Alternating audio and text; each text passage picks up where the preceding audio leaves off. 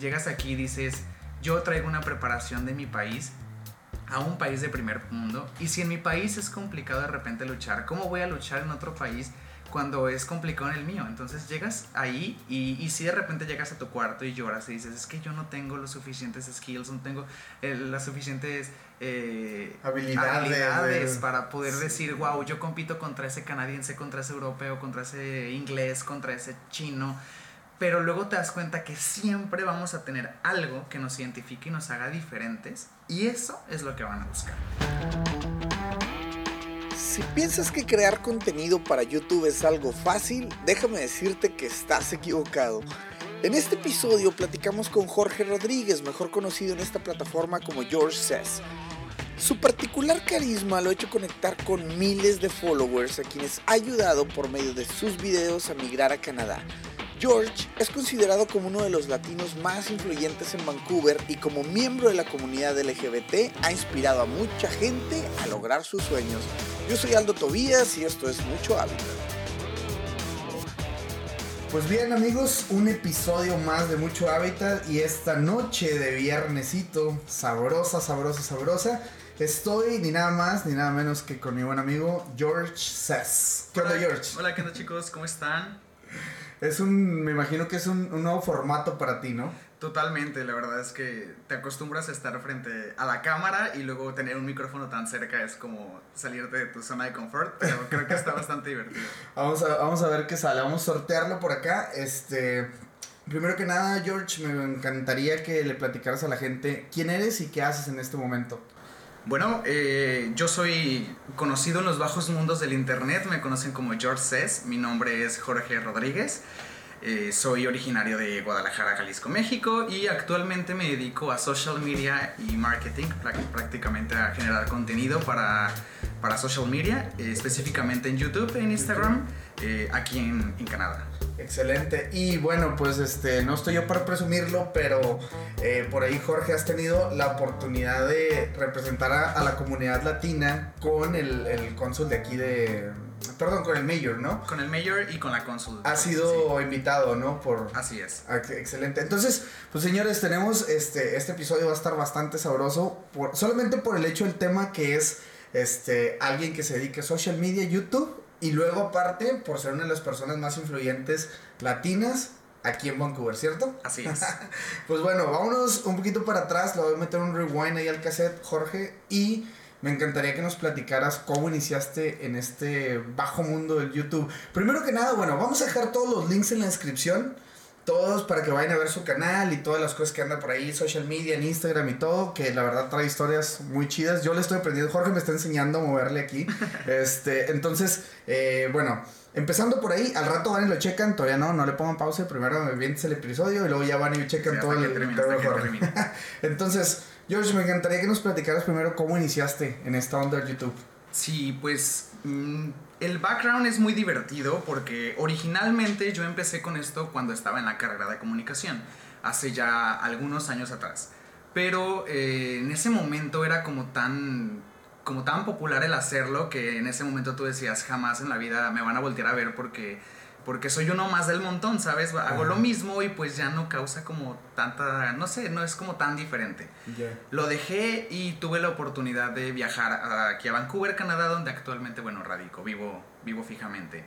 Ya. Llegando aquí, un día, eh, una persona, bueno, una vez, no sé, a todos nos pasa, llegamos a un país diferente, a una ciudad diferente, y lo primero que la gente te pregunta es, ¿cómo le hiciste? ¿Cómo llegaste? ¿Qué Sí. hiciste? O sea, ¿cómo ahorraste? ¿En dónde trabajabas? ¿Qué haces? ¿No?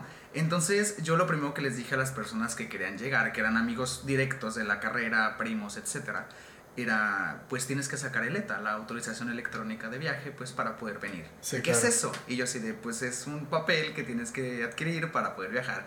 Pero ¿cómo? Y ah, pregunta tras pregunta hasta que un día mandé un audio eh, explicando el proceso del ETA a una amiga. Esa amiga se lo pasó a otra amiga, esa amiga a la prima de la amiga, etcétera, hasta que una persona dijo, ¿sabes qué? No, pues mándame un video de cómo hacerlo porque, pues no sé. Y yo lo, lo grabé y lo mandé. Pero tú sabes que cuando los videos son muy pesados o algo así, pues prefieres subirlo como una plataforma y solo compartir el link. Sí, claro. Y yo lo tenía como privado y nada más lo compartía para la persona que me lo preguntaba.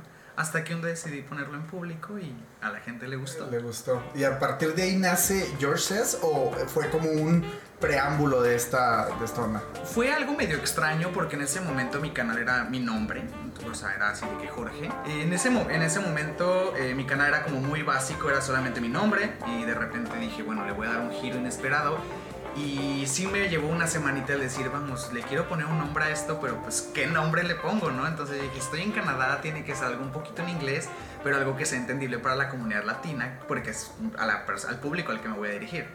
Entonces decidí que fuera George, porque George es como algo muy internacional, vamos. Sí, sí, pues por este juego que, que, todos conocemos que es como, bueno, depende del estado de la república donde tú seas, pero todos lo conocen. En mi pueblo se dice Simón dice, que es como Simon dice, este, no sé, ve por el zapato rojo, y ahí van todos los niños, ¿no? Sí, sí. Entonces yo quise que mi canal llevara como esta parte, este juego que nadie entiende al final del camino, pero que ahí está, que es Soy Your Says, que significa soy Jorge dice. Jorge dice. Jorge dice, saca el ETA, pues vas a sacar el ETA. Jorge ah. dice, Vancouver está chido, pues Vancouver está chido. Sí, Jorge dice, ve visita tal lugar. Ahí vas. exacto. exacto, Me encanta, me encanta. Oye, Jorge, y bueno, pues este ya nos comentas que fue con un video eh, de esta... Eh, de esta manera, ¿no? ¿Cómo nace? Pero me gustaría incluso ir un poquito todavía más atrás y entender, por ejemplo, ¿Tú tenías curiosidad por este tema? Bueno, digo, entiendo que YouTube luego no existía hace 10 años, bueno, o quizás sí, pero no de la manera que lo conocemos hoy. Ajá. Pero, este, ¿tú tenías como ese background? Eh, o, era fue algo más como que, ah, es que Jorge siempre le gustó dedicarse a eso, siempre gustó... La verdad es que desde que yo tengo uso de memoria, o sea, desde que yo me acuerdo cuando estaba pequeño y estaba en la, en la primaria, vamos, era como de, ¿quién quiere salir en la pastorela? Yo. ¿Y quién quiere cantar? Yo. ¿Y quién quiere bailar? Yo. Y era como que, no, Jorge, esto solo es para niñas. No, pero yo también puedo, ¿no? Era, todo lo quería hacer, en todo quería estar. La comunicación para mí era muy importante, al fin de cuentas, y la forma en la que yo me comunicaba con las personas era fluida, ¿no? Entonces, yo decía, creo que tengo, yo mismo desde pequeño me decía, qué padre que, que escucho a mis amiguitos hablar y, yo puedo hablar y hablar y hablar y hablar sin cortar y, y está muy, no sé, me, me impresionaba. Llegó un punto en la secundaria creo que ese es como el background al que querías llegar, que, que me estoy acordando en este momento. Realmente no me acordaba de eso, que está padrísimo. El meollo del asunto fue que en la secundaria eh, había un concurso, no sé si te tocó en la secundaria, que están estos concursos de, de oratoria, de no sé qué, de, de, baile, de guitarra, de música.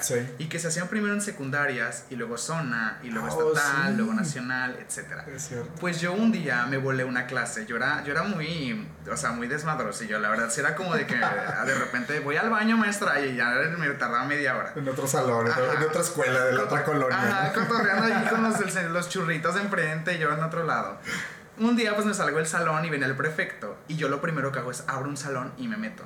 Y resulta que ese lugar eh, estaba en ese momento una junta para un programa que se llamaba el Foro Mundial del Agua, que es como oratoria basada en un tema en específico donde concursan todos compitiendo con la misma información. Dependerá mucho cómo la dices y cómo la transmites. Entonces yo me meto y había seis chavitos y como un público de 20 personas y la maestra que me conocía me dice, ¿vienes al foro? Y yo, sí, ¿era eso o que me expulsaban? Entonces dije, sí, claro, ¿cómo de que no? Pues entré, me inscribieron y terminé, para no hacer el cuento muy largo, terminé siendo seleccionado de los seis para representar a mi secundaria en el intraturno. Gané el intraturno en la Escuela Secundaria Técnica 116 y me voy a, a nivel zona y gano el nivel zona. Y me quedo así como que, wow, o sea, te estoy hablando que yo tenía en ese momento 13 años. Sí. Y luego de repente me dicen, ¿sabes qué, Jorge? Ganaste el nivel zona, pues te vas a ir a nivel estatal, a Tapalpa a concursar como con muchas personas de toda, de toda bueno, todo el estado. Gano, gano otra vez y me mandaron al nacional. Y me quedo así como que, wow, esto está interesante. Entonces yo creo que desde ahí ya no volví a participar en nada que, que, tuviera que ver con nada de comunicación. Hasta el día que dije, bueno, si, si puedo hacerlo y la gente le gusta, pues lo voy a hacer. Creo que es eso. Creo que es desde niño que traes como esta parte de de querer, yo lo veo en la tele y yo te lo quiero platicar, y yo lo escuché en la radio y te lo quiero platicar, y yo Claro. lo viví y te lo quiero platicar. Entonces como que desde niño traigo como este feeling de querer De estar querer compartiendo todo. Pero no era de que veías la tele y decías, ah, yo quiero estar en la televisión. O sea, sí, me, me ¿sí? pasó cuando, cuando antes de entrar a la carrera, o sea, a muchas personas les da pena, pero, o sea, en realidad, yo cuando estaba en la secundaria, yo sí quería ser niño sea. O sea, yo quería ir a la Ciudad de Mm. México y presentar mi casting y ser Rosa de Guadalupe. Y salir ser, ahí en este- Ser el que con mataban luz en la clarita y ajá, que, que- que se drogaba y así. O sea, yo quería, mira, famous, o sea. Y yo decía, ¿por qué no? Si se puede, que no sé qué. Pues por una u otra, de que si es dinero, de que si es la familia, de que si es falta de decisión, pues nunca me atreví a ir a la Ciudad de México a hacer casting. ya. Pero siempre desde niño yo dije, o sea, sí me gusta esta parte, a todos nos gusta que nos vean y a todos nos gusta que nos digan, güey, lo hiciste bien, o está padre, a todos nos gusta este, Claro. esta parte de cariño. Y cada vez que yo la recibía me, me impulsaba un poquito más a Un querer poquito más. llegar un poquito más lejos. Qué chido, qué chido. Y me imagino, digo, en, en aquel tiempo cuando empezaste a ganar esos concursos nacionales y todo, este, lo iba sintiendo más y más como, bueno, sí puedo hacerlo, puedo estar haciendo eso, pero ahora, ahora sí ya me brinco a la parte donde estás. ¿Estudiaste, me dices, comunicación? Así es. Ok. Entonces, cuando ya estás en la, en la facultad, me imagino que hay muchas ramas de la comunicación que te Sí. puedes ir, ¿no? Desde periodismo hasta etcétera, ¿no? Tú tenías así como que voy a los medios, voy a esto, ¿ya lo tenías decidido? Yo recuerdo sí y no. Eh, ha- hay como una pauta bien divertida. Yo entro a la carrera y en el primer semestre lo primero que me dice el primer maestro de mi Ajá. primera hora es, ¿qué quieren ser? Eh, eh, o sea, ¿con- ¿qué quieren lograr con esta carrera? Eh, número de lista uno y era de que, ay, yo quiero ser famosa, yo quiero ser cantante, yo quiero ser Sí. conductor de Venga la Alegría, yo quiero ser no sé qué. Llega el mío, que gracias a Dios soy Rodríguez, entonces soy de los últimos siempre. y cuando llega yo le digo, yo quiero trabajar en medios, me gustaría, o sea, en lo que sea. Y me dice, en lo que sea, me dice, medios es de aquí acá, o sea, es una línea Sí. muy grande. ¿Qué es lo que quieres? Y yo, es que quiero medios. Y me acuerdo que el profesor me dijo así como, tienes que tener una idea más clara de lo que quieres. Y yo me quedé como que tiene mucha razón. Pero es que la comunicación es tan amplia Claro, claro. que, que es difícil. Yo entré con la idea de que sí quería estar atrás de un micrófono. Yo amaba estar atrás de un micrófono.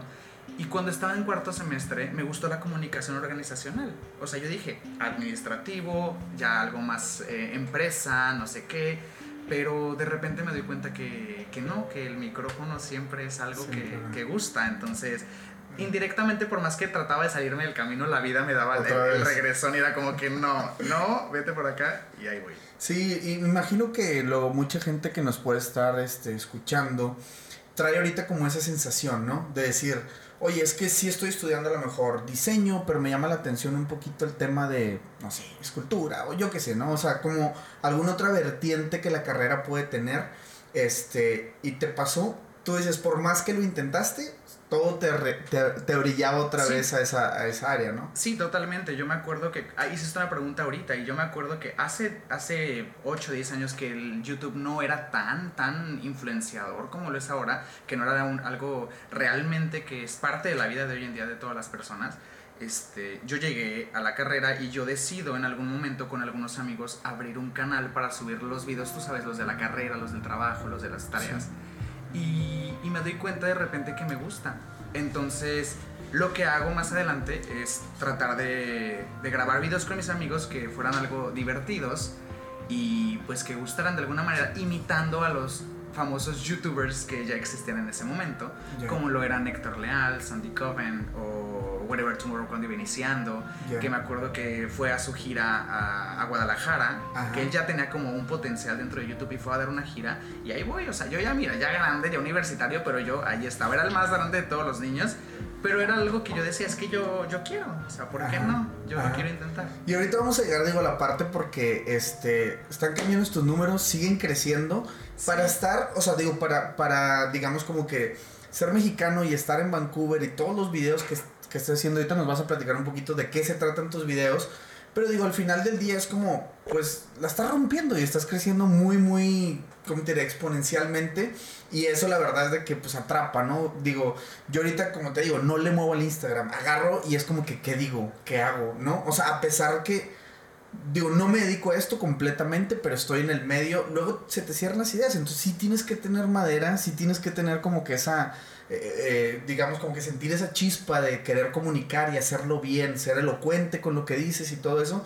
creo que pues la verdad es un arte, no todo mundo lo tenemos, ¿no? Tú lo tienes, lo detectaste y aquí es donde viene la parte como ¿Cómo empiezas, o sea, este canal? O sea, digo, ya nos platicaste con el primer video que subes y todo, pero ya decir, ok, voy a hacer carrera de esto, voy a ponerme a darle forma a esta cosita que se llama YouTube, George Says. Entonces, si nos puedes platicar desde ese como inicio, ¿no? Ok. Yo, después del de ese primer video, la verdad es que sí me quedó esa espinita. Yo creo que lo primero que me, que me llenó el cuerpo fue de, eh, se van a burlar de mí. Yo dije, se van a burlar de mí y ya no lo quise. Y dejé, de ese video al segundo, pasaron tres meses. Y de repente dije, ¿por qué no? Y lo primero que hice fue abrir una tienda virtual en línea y me compré una cámara. Dije, con, mis, con el dinero que tenía en ese momento, que en realidad no era mucho, dije, voy a comprar una cámara, compré una GoPro y dije, pues espera lo que me alcanza, está padre. Bueno, clic, enviar me llegó la cámara con un tripié y con un microfonito que le compré y yo dije, con esto la voy a armar. Y la puse y grabé el primer video, eh, entonces me ¿De seguí. ¿De qué se trataba, perdón? No, ¿Te eh, acuerdas? No, sí, sí, sí, los primeros videos me acuerdo. El segundo video que hice fue de vuelos baratos. Ok. Cómo conseguir vuelos baratos, o sea, qué horas de que ya ves que dicen que en la madrugada de repente es Sí, a las 2 de la mañana, Ajá. sí. De- y puse qué aerolíneas viajaban para Vancouver y desde dónde. Y, y aproveché para dar información acerca de si eres mexicano y no tienes visa en Estados Unidos, qué vuelos puedes tomar que sean directos a, a Vancouver y qué vuelos puedes tomar más económicos con escalas en Estados Unidos. Ah, ok. Y depende de cuántas escalas, cuánto cuestan. Ese fue mi segundo video. Pero era bien ñoño, la verdad. Y era de que, ok, mi camarita, mi micrófono y ahí te pusiste Sí. a, a darle, ¿no? Yo no me acordaba, ya tenía muchos años de, de no estar en la escuela, ya, ya no me acordaba de los editores, ya no me acordaba de mucho, pero yo dije, bueno, pues ahí con lo que me salga, tutoriales en YouTube y ahí de repente andaba armando mi, mi video hasta que lo sacaba y me ponía mi background yo bonito y todo. Y ahí decía, pues vamos a darle. El segundo, el tercer video que subí, yo dije, no quiero engancharme en un tema, quiero platicarles de mí. Y me Ajá. acuerdo que platicé acerca como de mis experiencias, de mis dates, cuando era joven. Bueno, Ya. joven, eh, bueno, cuando era más chico. y me acuerdo que hice el video. Y gustó, pero no tanto como esta parte de, de, De sabes que los vuelos Ok. y sabes que el ETA. Entonces fue un, un tercer video muy diferente que gustó, pero fue así como, sí, está padre, pero entonces esto, ¿cómo dijiste que era? y yo dije, va, ya sé para qué público me estoy dirigiendo. Entonces es importante señalar que muchas personas dicen, a lo que haces y a los videos que tienes deberías de tener miles de más de seguidores. Pero me pongo a pensar que realmente las personas que siguen mi canal es un público grande, pero es pequeño en comparación a otros públicos. Hay youtubers que su, que su contenido es para personas de 15, 18 años, que es de risa, y pues cualquier persona del mundo se puede reír. Claro, claro. Pero no cualquier persona del mundo va a decidir eh, migrar a otro país, a con otro idioma y buscar medios para irse a vivir a otros países. Muchas veces no piensas eso más que cuando terminaste la carrera, o cuando ya tienes hijos, o cuando ya te cansaste de tu país, o cuando tienes problemas en tu país y quieres emigrar a otros lados. Claro. Y este, este tipo de, este, esta categoría de gente que busca el migrar a otros países es la que me sigue. Entonces de repente eran mil, luego dos mil, luego tres mil, luego cinco mil, luego siete mil. Y yo decía, siete mil en comparación a millones que tienen otras personas, para mí yo decía, es muy poco. Pero luego me pongo a pensar que son siete mil personas que están buscando el viajar a otro lado. Claro. Y dices, wow. Y luego fueron 8 mil, 9 mil, 10 mil, 13 mil, 14 mil. Entonces empecé a decir, wow, o sea, si es mucha la gente que está interesada en, en viajar, pues voy a tratar de, pues de dar la, la mejor información, lo que más les pueda servir. Claro, digo, al final de cuentas es un nicho muy específico, ¿no? Que está Sí. buscando información relacionada a. En cambio, los otros youtubers que comentas que tienen millones, pues es de entretenimiento, quizá, ¿no? De hacer videos de entretenimiento. Y al final de cuentas la gente está en el celular buscando entretenimiento, pero también información, que es un nicho más específico. Y es, y es por eso, te digo, la verdad es de que, o sea, tus números están creciendo también. Eso está increíble. ¿Cuánto tiempo tienes haciendo, haciendo esto? Prácticamente es un año. Ok. Bien- vienen con esfuerzo y dedicación y dedican, bueno, con esfuerzo, dedicación y haciéndolo correctamente, o como al menos yo creo que es correctamente como Sí. lo he ido investigando, un año. Ok. un año. Un año. Y ahora sí como que va, va la pregunta obligada, ¿no? ¿Se puede vivir de YouTube? Sí, sí se puede. No, no voy a decir que no. Muchas personas dicen, no, no se puede, ¿cómo crees? Porque no ganas tanto como para vivir. Sí se puede, Ajá. eh, pero no es de la noche a la mañana. Toma tiempo. O sea, toma tiempo. Es, no es como un trabajo que llegas y tienes un sueldo base o un sueldo por hora. y, y lo vas a percibir cada semana.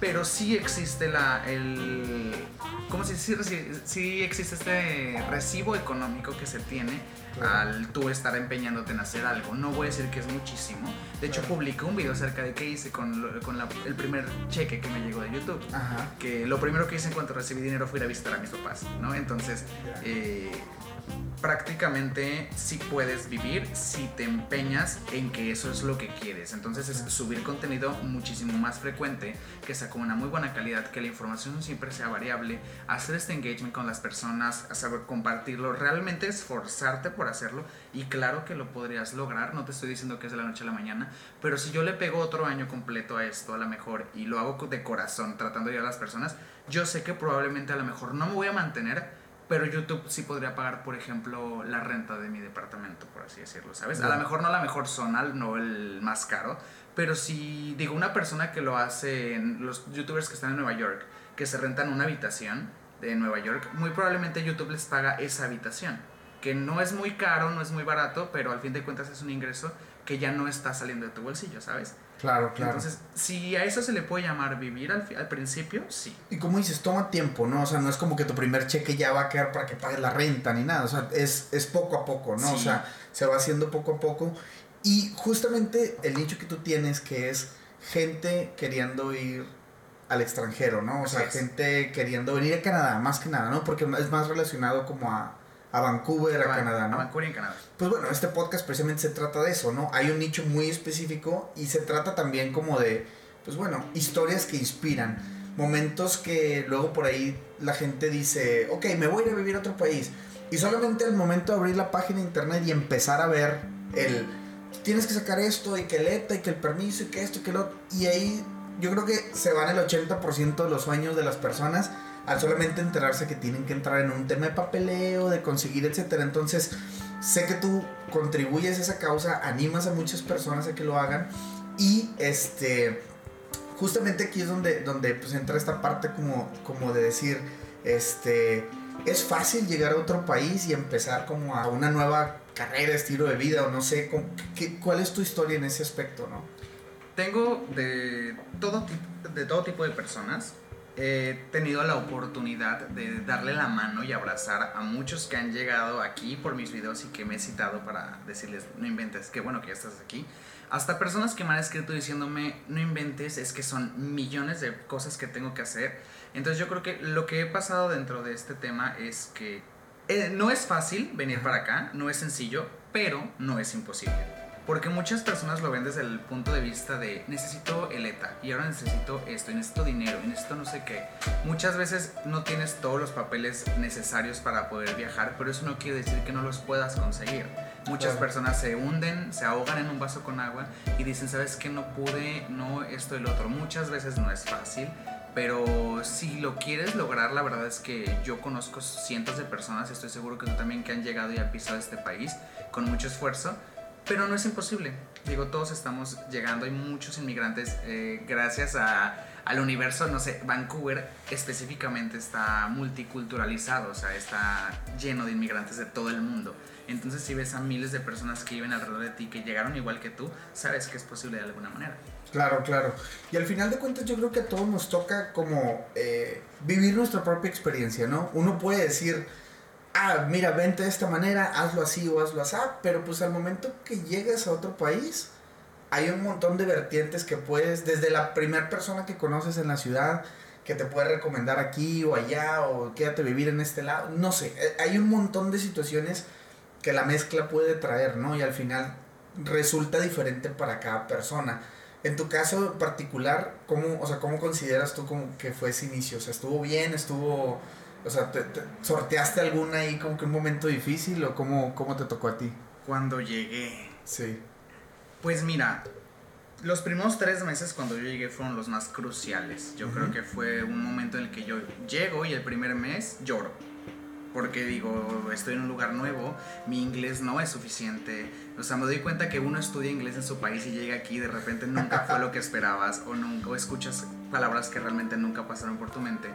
Entonces llego y me doy cuenta que me faltan cositas, pero no es, no es imposible. El primer mes sí digo, ay no, qué triste. El segundo le empiezo a ver cosas bonitas a, todo, digo, los edificios, las calles, todo me está gustando. El tercer mes, de repente otra vez otro bajoncito de que algo sucede, ¿no? O no pude pedir algo, no pude hacer algo, o no me salió como quería, y otra vez un poquito triste. Pero siento que fue una montaña rusa. Llegar aquí fue una montaña rusa de emociones, pero estuvo increíble. Fue una experiencia buena. Yo lo catalogo en mí como, como una experiencia bueno. buena. Sí. Sí, digo, y, y bueno, platicábamos ahorita, ¿no? O sea, varía para cada persona. Yo en lo particular cuando llegué, o sea, también mi historia tiene algunas, algunas, este, digamos, personajes o algo que, bueno, que al final de cuentas me ayudaron y me apoyaron a, a poder salir adelante. Claro. Y luego ya es cuando las, empiezas como que a agarrarle cariño a la ciudad. ¿Llegaste en verano? Hay que, es- esta es la pregunta crucial de Vancouver. Sí. ¿Cuándo llegaste? ¿Llegaste en verano o llegaste en invierno? Dependerá mucho de la estación para saber qué tanto te va a gustar tu llegada. Yo llegué un 3 de septiembre. Ok, apenas Entonces- empezaba... Fue, eh, apenas empezaba el, El el, otoño-invierno, ajá, Ok. y fue, me acuerdo que el día que yo llegué fue un viernes y salí y yo pude usar short, dije, estoy en Canadá y estoy usando short, o sea, es como, es imposible. Dije, qué padre, y al siguiente día ya, frío. Y ya no volvió a salir el sol en mucho Sí, tiempo. ya me imagino. Y de hecho, esta parte, digo, es como dice el dicho, a todo lo que es basura para unos es tesoros para otros. Y toda la gente se quejaba del invierno, toda la gente era como de, no, es que el invierno es lo peor. Y, y creo que muchas personas eh, cuentan su historia y te desaniman. Entonces, es- pero no te tiene que pasar lo mismo. Entonces muchas personas me decían, George, pero es verdad que en diciembre la gente se, se mata. Pero es verdad que en diciembre todos lloran. Pero es verdad que en diciembre no hay sol. Y yo, o sea, sí pasan cosas como es el famosísimo Seasonal Affective Disorder, que es como esta parte del de, de estar triste por la falta del sol. Pero yo supe sacarle lo positivo a todo eso. Hice un video acerca de todo eso, acerca de qué es el SAD y por qué viene y por qué va y cómo lo puedes combatir, qué tienes que hacer. Porque al fin de cuentas es algo que le puede pasar a cualquiera. Y si le sabes sacar como provecho a cada uno de los meses del año, tú sabes, aquí en Vancouver, del mes de enero al mes de diciembre, siempre hay cosas que hacer. Entonces Sí. es, es muy bueno, me gusta. Luego también cuando no estás tan decidido a ir, cualquier excusa es buena, ¿no? Porque si ya si brincó septiembre, no, es que no me voy porque dicen que el invierno está muy crudo, que mejor me espero hasta el otro año. Y al final de cuentas son excusas, que no estás tan decidido a dar ese gran paso, ¿no? Al final, al final del día. Eh, Jorge, mm, quisiera que nos platicaras un poquito... eh, o sea, la pregunta es concisa, la respuesta no tiene que serlo precisamente. ¿Ok? Pero me gustaría saber de que por qué migrar, por qué irte a otro país. Wow, creo que esa, esa pregunta sí me gusta. Este, bueno, todas me han gustado, pero esta pregunta me mueve. Me mueve un poquito. Este. Como tú lo podrás saber y no es algo que, que oculte en, en mi vida, digo, soy una persona eh, homosexual, entonces esta parte de ser gay en México actualmente no está muy bien vista, a pesar de que está progresando muchísimo el país en todos los aspectos. En mi caso, en mi círculo en donde yo estaba, no estaba llegando el proceso. Entonces yo me sentía en esta parte de no le puedo contar a mi amigo al lado, ni al de frente, ni al de atrás, porque siempre hay como un estigma negativo acerca de eso. Porque catalogan a las personas de una manera muy negativa, al menos en México y, en- y ahora me estoy dando cuenta en muchos países de Latinoamérica. Entonces yo me salgo porque conforme iba creciendo, las personas eran cada vez más rudas con sus comentarios. Era de, ay, oye, pues, oye, como que escóndetelo un poquito, ¿no? Como que ya andas muy meneado, como que esto, ¿sabes? Como comentarios que, que yo, me, yo me reí decía, ay, sí, sí, que no sé qué, pero al fin de cuentas sí te duelen. Ya. Y los vas acumulando y los vas acumulando poco a poco y de repente pasan en la calle, te gritan a alguien algo y de repente te das cuenta que académica, laboralmente sientes como esta parte de discriminación por cómo te comportas, por cómo te vistes, por tu, tu nivel de voz, por tu grosor, por todo. Hasta que llegó un día y dije, se me presentó la oportunidad en mi vida de poderme venir y no me la pensé dos veces. O sea, yo dije, "Aquí dije, sí, sí, si aquí no puedo, en otro lado voy a, voy a intentarlo. ¿Sabías tú que, o sea, cómo, cómo era el trato de la comunidad, por ejemplo, LGBT, es como se dice, Sí. Aquí en Vancouver? O sea, ¿tenías alguna noción de cómo era? ¿O solamente era, o sea, alguien te dijo? ¿O fue así como, ah, bueno, pues... Ay, no, mira, te voy a contar en exclusiva, te voy a contar, te voy a contar en exclusiva, qué vergüenza. Sé que se van a reír muchos de esto, mira. Pues una persona que estudia en la universidad, todo el mundo conoce los continentes y todo el mundo conoce los países. Sí. Pero pues cuando estás cuando no estás tan casado más que con el tuyo, se te van olvidando las cosas del de el exterior, tú sabes. Sí, sí. Entonces de repente a mí me decía, me, me llega la oportunidad así de, hey, Vancouver, y yo así de, ¿dónde está Vancouver? ¿qué, qué, dónde queda qué onda, no? Y me acuerdo, o sea, se me viene a la mente que en un capítulo de una novela llamada RBD, Rebelde, Ah, vienen y graban una canción aquí a Vancouver. Y graban la canción de Sálvame, de Mía y no sé, de todo el grupo. Pues yo veo ese, ese capítulo en, pues en una novela, ¿no? Y me doy cuenta que eso es Canadá. Así, así, o sea, ¿sabes? O sea, yo vi esa novela cuando estaba muy pequeño, estaba primaria, secundaria. Y me llegó ese, ese flashback de, wow, me acuerdo de ese día. Y pues esa fue la primera noción que yo tuve sobre Canadá en general. Y cuando supe Vancouver, sí, no, no me la pensé dos veces.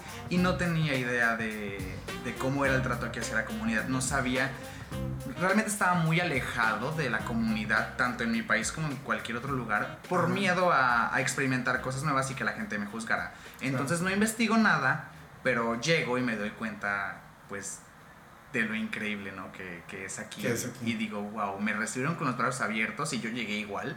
Entonces me adoptaron aquí como parte de su comunidad y me enseñaron, me inculcaron, me, me dijeron que sí, que no, porque igual traía muchos ideales que no estaban correctos Claro. y otros que sí. Y supe como cambiar este chip mental que muchas veces tenemos que cambiar todos los latinos al llegar a otro país como Estados Unidos, Canadá, Europa, Asia. Que llegas y ya no te puedes comportar tan igual porque puede ser um, falta de respeto para algunos o puede ser malo para otros. Entonces es como aprender a adaptarte. Totalmente. Y me di cuenta que aquí pues me, me querían. Creo que esa puede ser una buena palabra. Aquí me querían. Entonces Sí, digo, y, y está increíble tu respuesta porque precisamente este, en, en episodios pasados pues nos ha tocado escuchar gente que se va por, no sé, diferentes cosas. Ah, bueno, yo quiero un mejor futuro para mi familia, unos se van por amor, otros se van porque quieren simplemente tener más currículum. Entonces, las historias son diferentes, ¿no? Entonces, esta parte que nos platicas, la verdad es así muy, muy, este, ahora sí como que tiene mucha carne sí. porque estoy muy seguro que gente que nos escucha puede estar viviendo esta situación, ¿no? Que te tocó vivir a ti, que dices, ah, bueno, ¿cómo será allá para el tema de la comunidad o para el tema del diseño, para el tema de... ¿Sí me explico? O sea, Sí. hay como que cualquier cosa que tengas adentro puedes terminar experimentándolo en otro país y el resultado puede ser diferentísimo, ¿no? Totalmente. O sea, puede ser otra cosa, otra cosa muy completa. Y justamente me lleva a la siguiente pregunta. ¿Cuáles, creen, ¿Cuáles crees tú que sean las principales diferencias? Eh, digo, bueno, más bien, voy a regresar una pregunta antes y quisiera preguntarte, ¿tú hiciste algo de lo que haces aquí en México? Porque mi siguiente pregunta es como que, ¿cuál es la diferencia que ves entre los dos países, no? Respecto al LGBT community. O respecto al, a lo que haces ahorita en En YouTube general, y el esto. trabajo exacto. Es muy diferente, sí lo es, porque México está en constante compe- competencia. México y Latinoamérica en general están en constante competencia. Es como, yo quiero más números que tú, yo quiero ser más famoso que tú, yo quiero generar algo mejor que tú. Y está padre siempre querer emprender algo mejor, pero aquí en Canadá, en general en Canadá, los que hacemos este tipo de contenido somos alrededor de, vamos, 10 personas latinas que yo he, he- he visto, o sea, que he mantenido como mi atención también a ellos porque es bueno aprender de otros canales. Y he visto 10 en total, o sea, por decir un número, porque pueden ser un poquito más, un poquito menos, 10 canales que generan el mismo contenido o un contenido similar que yo, pero dirigido hacia Colombia, dirigido hacia Venezuela, Mm. dirigido hacia México o dirigido hacia eh, Latinoamérica en general. Entonces, como no existe una competencia porque lo hacemos por gusto, en México ya se convirtió en, en hacerlo por, por trending, por fama, por... Te voy a ganar. te por- voy a- yo soy más famoso que tú. Sí, sí, sí, es como de ya tengo 5000 más que tú, uy, no, mira, te voy a, ya sabes, ¿no? Y, aquí no, aquí realmente lo hacemos porque es un gusto, digo, no es como que tengamos convivencia o que nos veamos con los fans o todo eso. Eh, aquí en Vancouver somos únicamente dos personas las que hacemos este mismo contenido y siento que sí es muy diferente y se disfruta. Creo que aquí, creo que esa es una buena respuesta. Creo que aquí en Canadá estamos tratando de hacer el contenido o la vida de YouTube que se hacía en México hace 10 años. Que es por lo que todos los youtubers mm, Se en México youtubers. están, están, se hicieron youtubers y están peleando ahorita por regresar. Que todos están como de ya el YouTube ya no es como antes, la plataforma ya no nos quiere, que no sé qué. Y aquí estamos empezando como hace 10 años ellos empezaron, entonces lo estamos disfrutando mucho.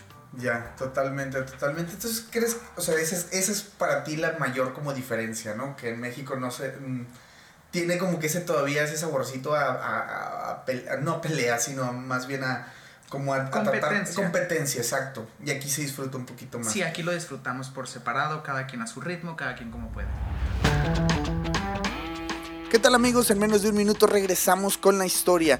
Los interrumpo para platicarles lo siguiente. Si por ahí escuchan el podcast desde el principio podrán haber identificado que el primer gran paso de la mayoría de nuestros invitados fue irse a estudiar para de ahí dar el salto a una vida laboral. Bueno, pues en Mucho Hábitat queremos invitarte a que cheques la página de Facebook llamada I'm Living. Es una página increíble en la cual colaboramos y en donde vas a poder encontrar posteadas solamente promociones de cursos de inglés de diferentes escuelas y en diferentes ciudades. Lo único que tienes que hacer es ir a darle like a la página para que estés enterado cuando haya una buena promoción en algún curso. ¿Ok? Los esperamos por ahí y ahora sí continuamos con el episodio. George, mm, en otra serie de preguntas me gustaría este, entender cómo es tu proceso creativo en cuanto al tema de, estos videos, ¿no? ¿Dónde sacas ideas? ¿De dónde vienen? ¿O cómo, cómo te motivas o cómo te nutres tú para, para ponerle contenido a tu, a tu canal? Ok, todos los días, yo creo que esto es importante señalar, YouTube también se potencializó, al menos en mí, por medio de mi Instagram. Porque yo empecé a subir fotografías de que hay un, un atardecer muy bonito en Sunset Beach o en English Bay. Y una fotografía de lo que comí, tal cual como, como fue influencer primerizo, ¿no? Que le toma foto al, al vaso de Starbucks, ¿no? O que le toma foto a lo que sea que va pasando. Así empecé y empezaron a gustar las fotos y se empezaron a venir para YouTube. Cuando yo generé un número que tú dijeras 5000 personas en Instagram, entonces yo les decía, chicos, ¿qué les gustaría, sabes? Y lo que más la gente decía, ¿no? De que háblanos acerca de cur- curiosidades de Vancouver que no conocemos, cosas que no sepamos. Ah, pues hay que hacer 10 curiosidades de Vancouver. Y me ponía a investigar 10 curiosidades, ¿no? Las más divertidas o las más influyentes hacia la comunidad latina, dirigiéndome siempre como al habla hispana este, me doy cuenta que hay mucha, como dices, carne de donde sacar cuando estas personas opinan. Yo los videos que hago es porque yo le hago caso a las personas que me mandan el mensaje de, ¿sabes qué?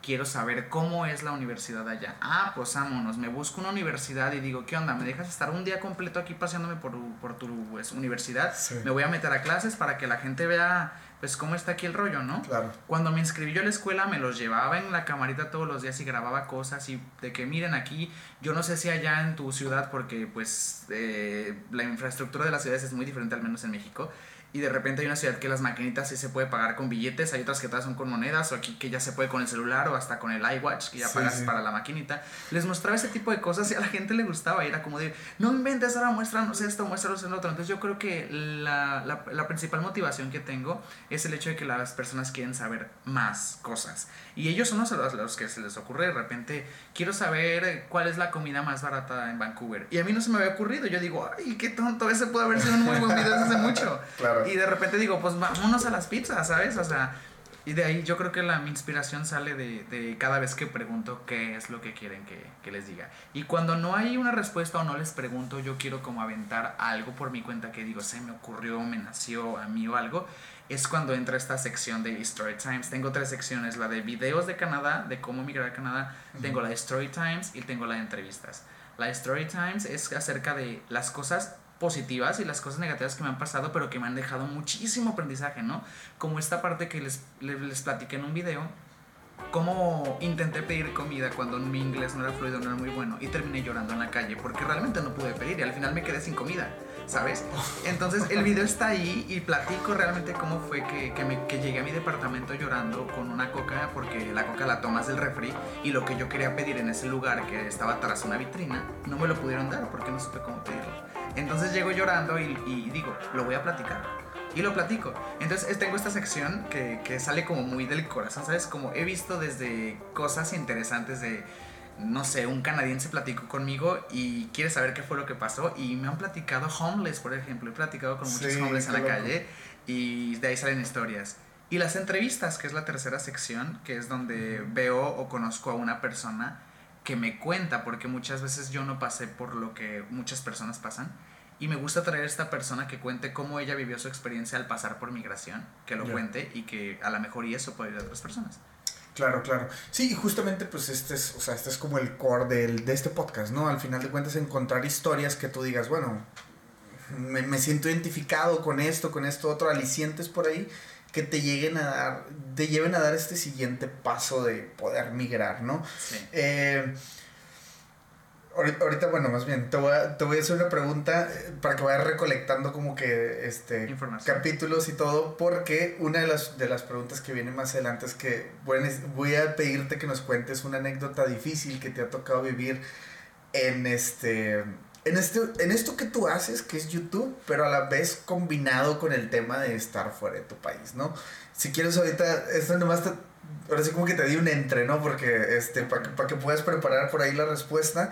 Pero antes, este, me gustaría que nos platicaras, este, eh, en esta, luego como mini sección que por aquí también tocamos, eh, el tema del fracaso. Ok. ¿Crees que existe? ¿No existe? ¿Cómo lo manejas? Si es que sí. ¿O qué es para ti el fracaso?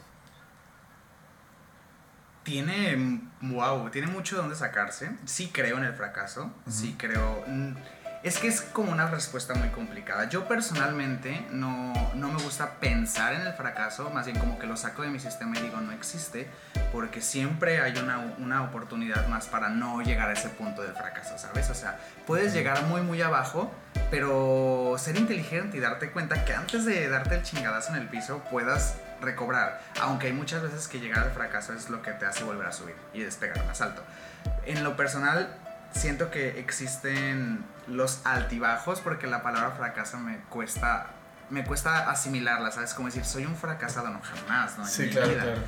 Pero sí hay veces que no todo te va a salir como tú esperas o que te vas a sentir muy mal. O sea, yo cuando llegué aquí, que creo que a muchos les va a pasar esto, estoy seguro que cuando escuchen esto van a decir, a mí me va a pasar. Llegas a este país y te das cuenta que la competencia es enorme. Llegas aquí y dices, yo traigo una preparación de mi país a un país de primer mundo y si en mi país es complicado de repente luchar, ¿cómo voy a luchar en otro país cuando es complicado en el mío? Entonces llegas ahí y, y si de repente llegas a tu cuarto y lloras y dices, es que yo no tengo los suficientes skills, no tengo eh, las suficientes eh, Habilidades, habilidades de- para poder sí. decir, wow, yo compito contra ese canadiense, contra ese europeo, contra ese inglés, contra ese chino. Pero luego te das cuenta que siempre vamos a tener algo que nos identifique y nos haga diferentes. Y eso es lo que van a buscar. Entonces, no importa realmente, llegas aquí, te das cuenta que no importa la, lo que desempeñes, la, la labor que desempeñes o en lo que trabajes, siempre y cuando lo hagas pues con mucho orgullo y con mucha felicidad. Entonces, puedes sentirte fracasado, sí puedes llegar a sentirte fracasado estando aquí, llegando y, y dándote cuenta que, que muchas veces no es fácil. Entonces ese sentimiento de fracaso sí lo puedes sentir, pero no es, es difícil. No, no, sí lo puedes sentir, pero no, no es porque seas fracasado. Sí, de ahí, Nadie de ahí a que sea la realidad o que te tengas que quedar en ese estado Sí. de fracaso, no. Tan- No. O sea, te mueves pues al final del día. Sí, exactamente. Entonces, si, si tú estás en ese momento en el que llegas a un país nuevo y dices estoy fracasando, entonces estás haciendo las cosas mal. Tienes que pensar positivamente y buscar el otro camino. Me gusta, me gusta, me gusta la respuesta.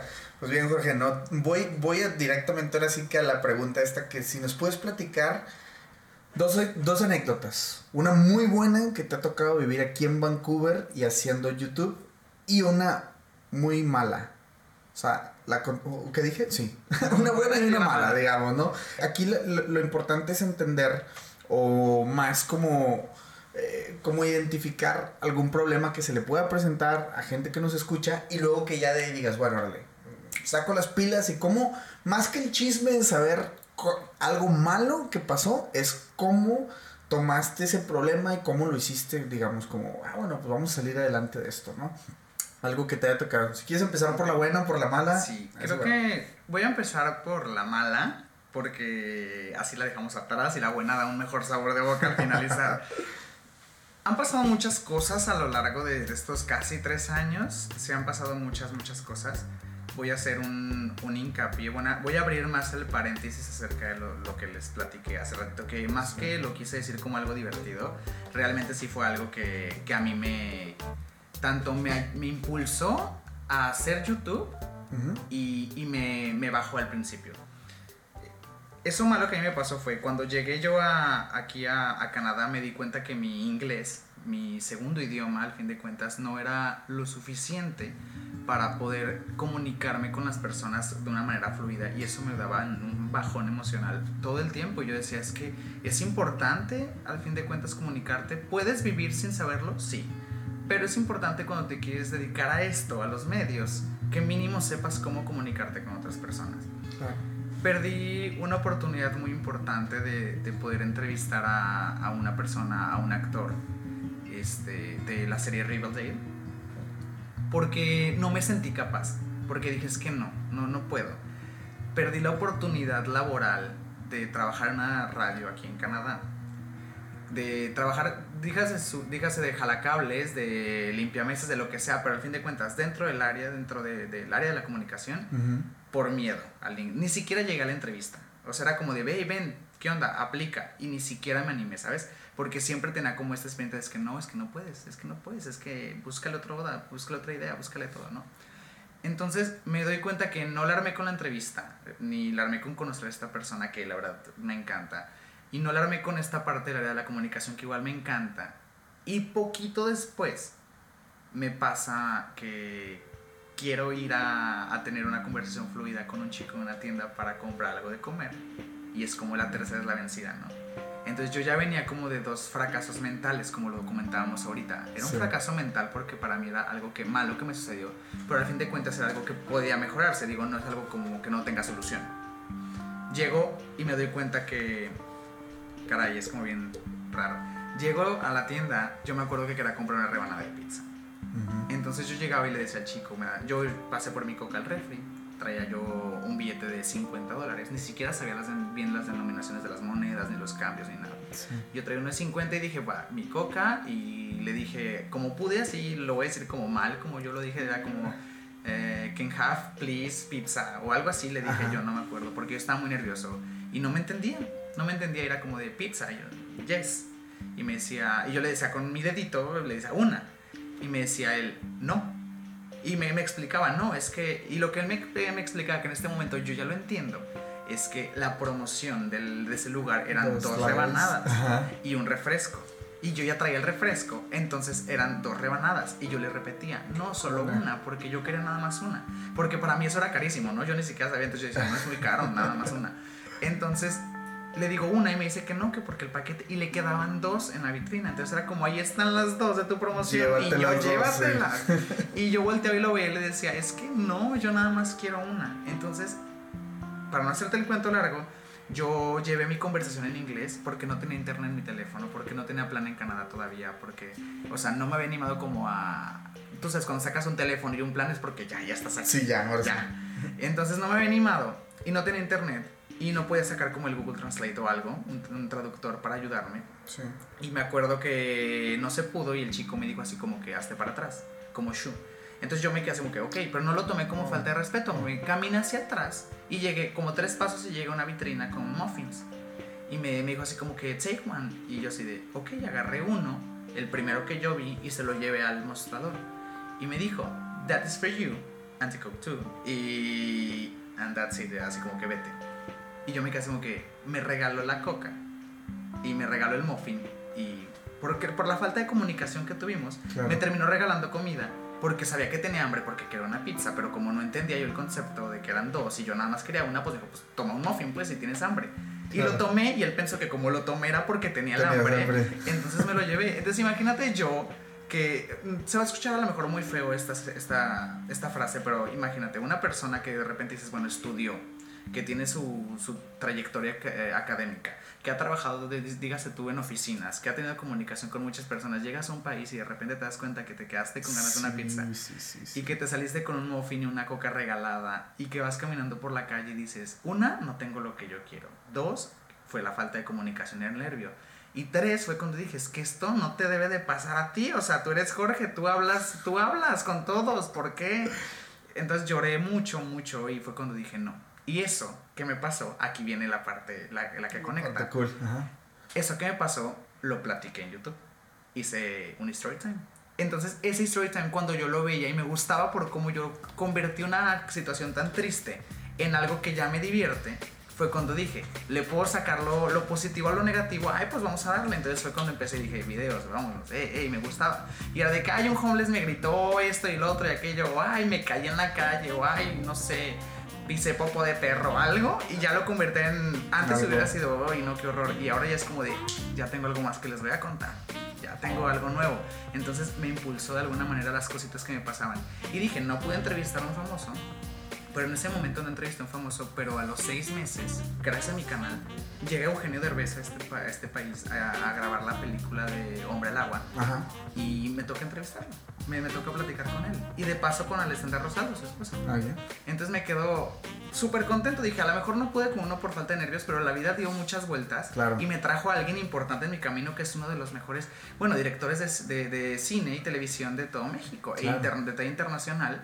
Y me tocó conocerlo y me tocó platicar con él face to face y estar fuera de un ámbito y encima de todo verlo grabar la parte de la película, porque yo estaba en el área de la, en el set de grabación. Ya. Entonces, la vida te, de repente te da lecciones y te das cuenta que no pudiste y que como tú dijiste, entre comillas, fracasé en ese momento, pero a los seis meses algo muchísimo mejor me pasó y dije, wow, entonces de ahí empecé a sacar como esto, estos temas para poder platicar en, en mi canal. Claro, no, y, y qué, qué parte tan, o sea, qué muy buena manera de voltear las cosas, ¿no? De darle la vuelta a la tortilla, como decimos en México.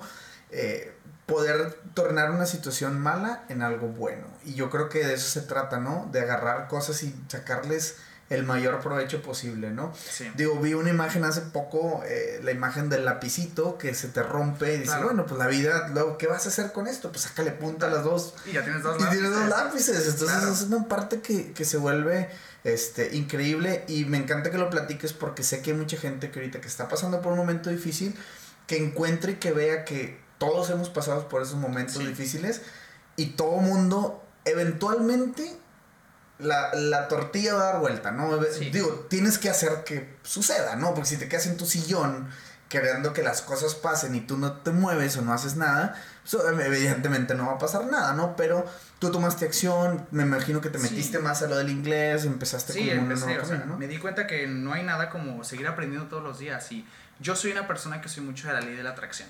Entonces, si yo pido al universo que las cosas se me den, en algún momento tienen que regresar y tienen que, o sea, el positivismo es muy importante.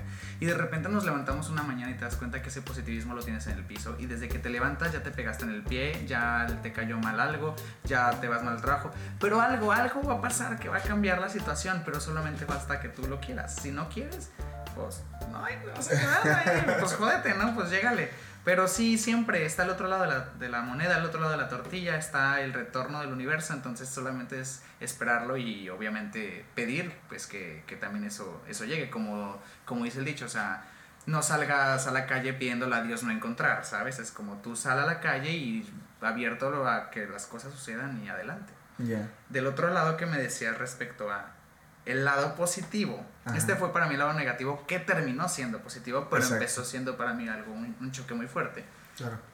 El lado positivo yo creo que es algo que comentaste al principio de esta entrevista, que, que fue el ser parte de un equipo de influenciadores sociales aquí en Vancouver, Sí. que nos, considera, que nos consideró el alcalde de la ciudad de Vancouver como los influenciadores más importantes latinos dentro de British Columbia, aquí en Vancouver en general.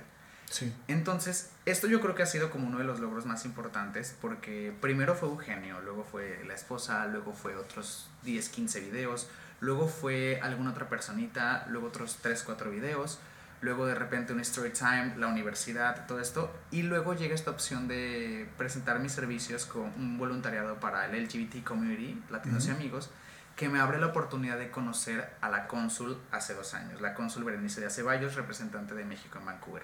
Llego a su oficina, la entrevisto, ya la he entrevistado tres veces. La entrevista a la primera me doy cuenta que es una mujer increíble, hago clic con ellos, con personalidades dentro del consulado, que digo, wow, yo nunca imaginé estar aquí. Los entrevisto y me doy cuenta que son personas muy increíbles.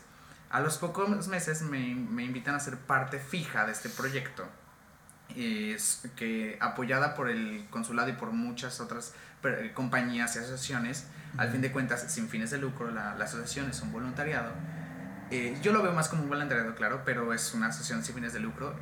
Da la oportunidad de llegar a que un día nos mandan un correo y sabes qué, necesito que los representantes de la comunidad LGBT latino vengan a una junta con el alcalde de la ciudad. Y pues ahí vamos me, me toca ir. platícanos de eso, porque digo, me interesa mucho. Vi tus fotos y vi lo que andas haciendo por ahí, pero es importante luego platicar como. Claro. A mí me llega ese, nos llega ese correo, me habla Sonia Cebadúa, que es la presidenta de la comunidad, y me dice, George, tenemos que ir. Y yo así de, claro que sí, ¿no? O sea, pues yo, eh, fue en ese momento, ese momento fue completamente el otro lado del mundo de no poder pedir una, una rebanada de pizza a, estar tengo que estar sentado con el mayor, entenderlo, y si me pregunta algo, saberle responder frente a 15 personas que están tratando de, vamos, de, de darse a conocer representantes de muchas cosas latinas, al fin de cuentas. Abarca mucho esa junta. Llego a la, al llego a la oficina del mayor.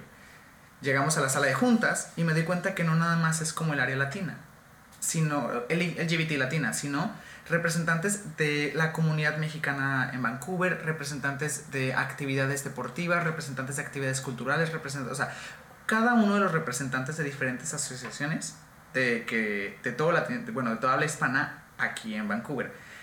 En este momento se está solicitando como el poder tener un centro cultural latino es lo que buscamos prácticamente los, los latinos, sobre todo aquí en Vancouver. Entonces vamos representando diciendo, ¿sabes que Cada uno de nosotros hacemos esto, tanto para Vancouver como para la comunidad, y queremos que nos apoyes. ¿no?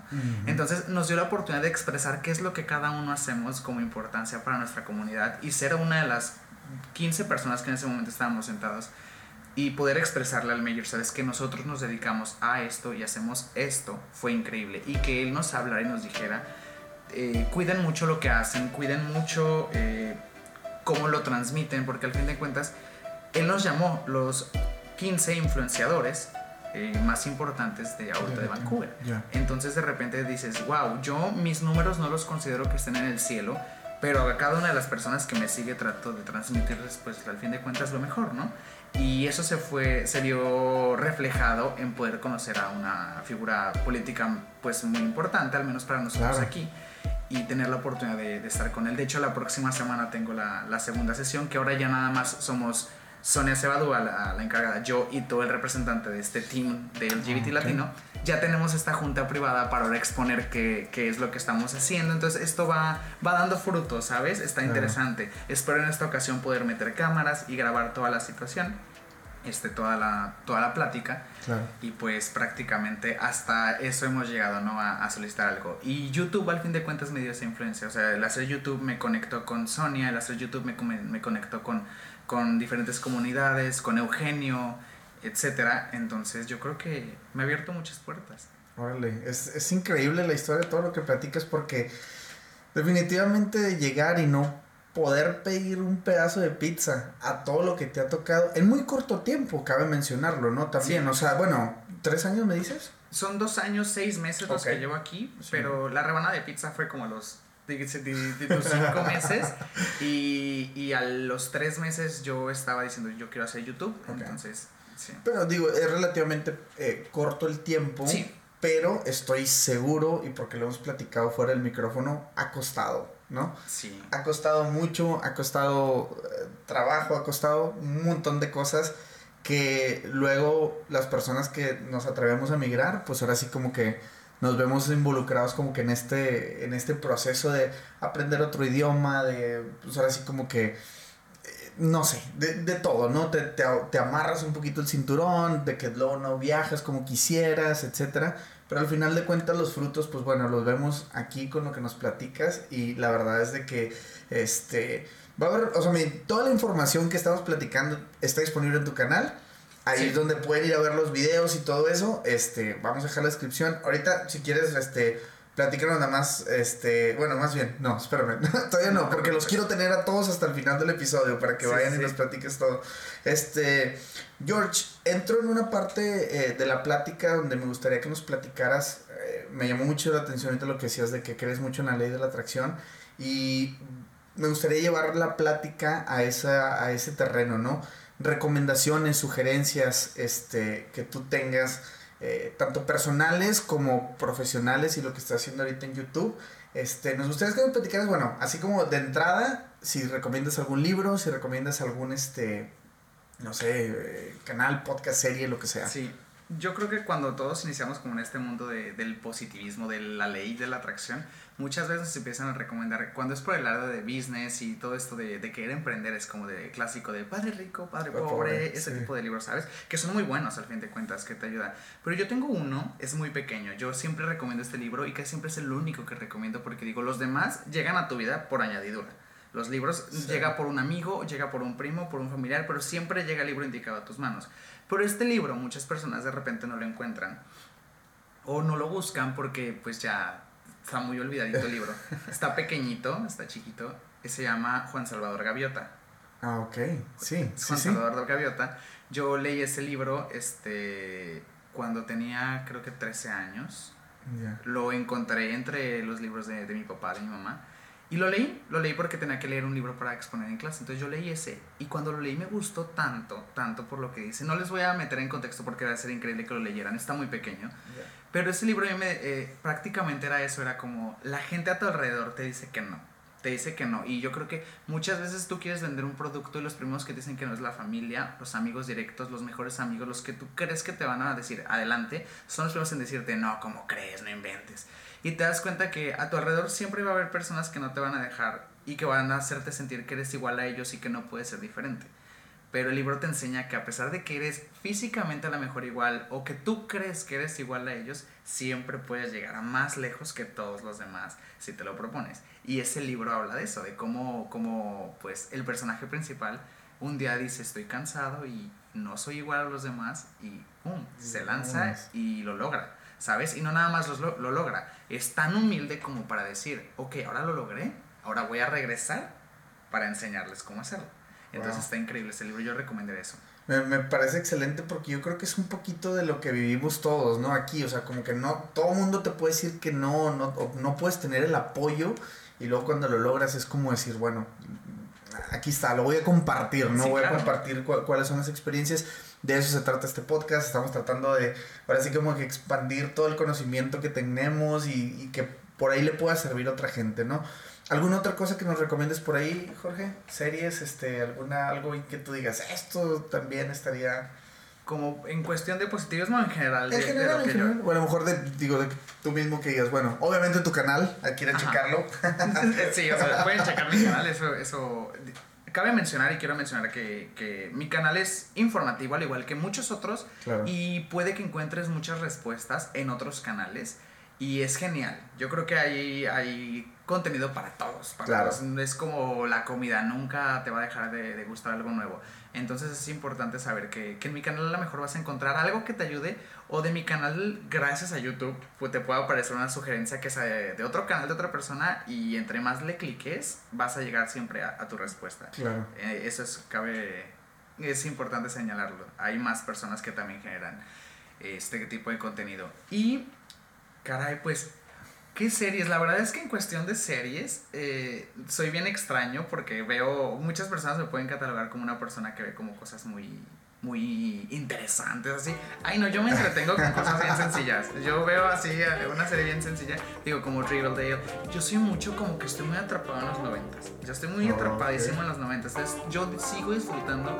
Yo cuando estoy triste o cuando estoy un poquito melancólico o algo así, yo sí me abro YouTube y me pongo mi, mi Hey Arnold, capítulo 13, Ajá. de este, o me pongo mi, no sé, programas que veía con Rocket Powers o cosas así, Los Simpsons, los primeros este, episodios, porque son cosas que me ayudan. Creo que es importante cada vez que te sientas triste, acordarte en qué momento te sentías muy feliz.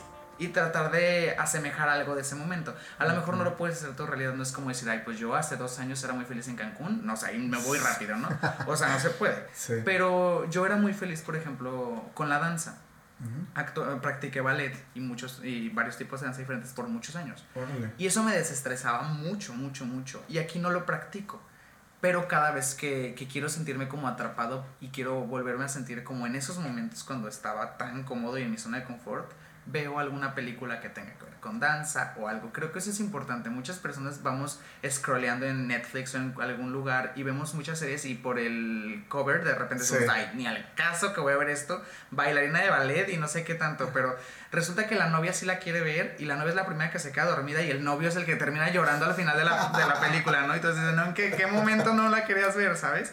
Entonces, como dice el dicho, no, jugar un libro, no juzgar un libro por su portada. Entonces, yo creo que si estás triste o estás melancólico y más para los que están fuera de su, de su país, Sí. es importante siempre regresar a ese momento que te provoca. Es como cuando ves una foto de alguien querido, pero en- a veces esa foto tiene un, do- tiene una- un doble potencial, o, poner, o hacerte feliz o ponerte más triste. Entonces es importante regresar a momentos que te hagan, que te hagan sentir bien.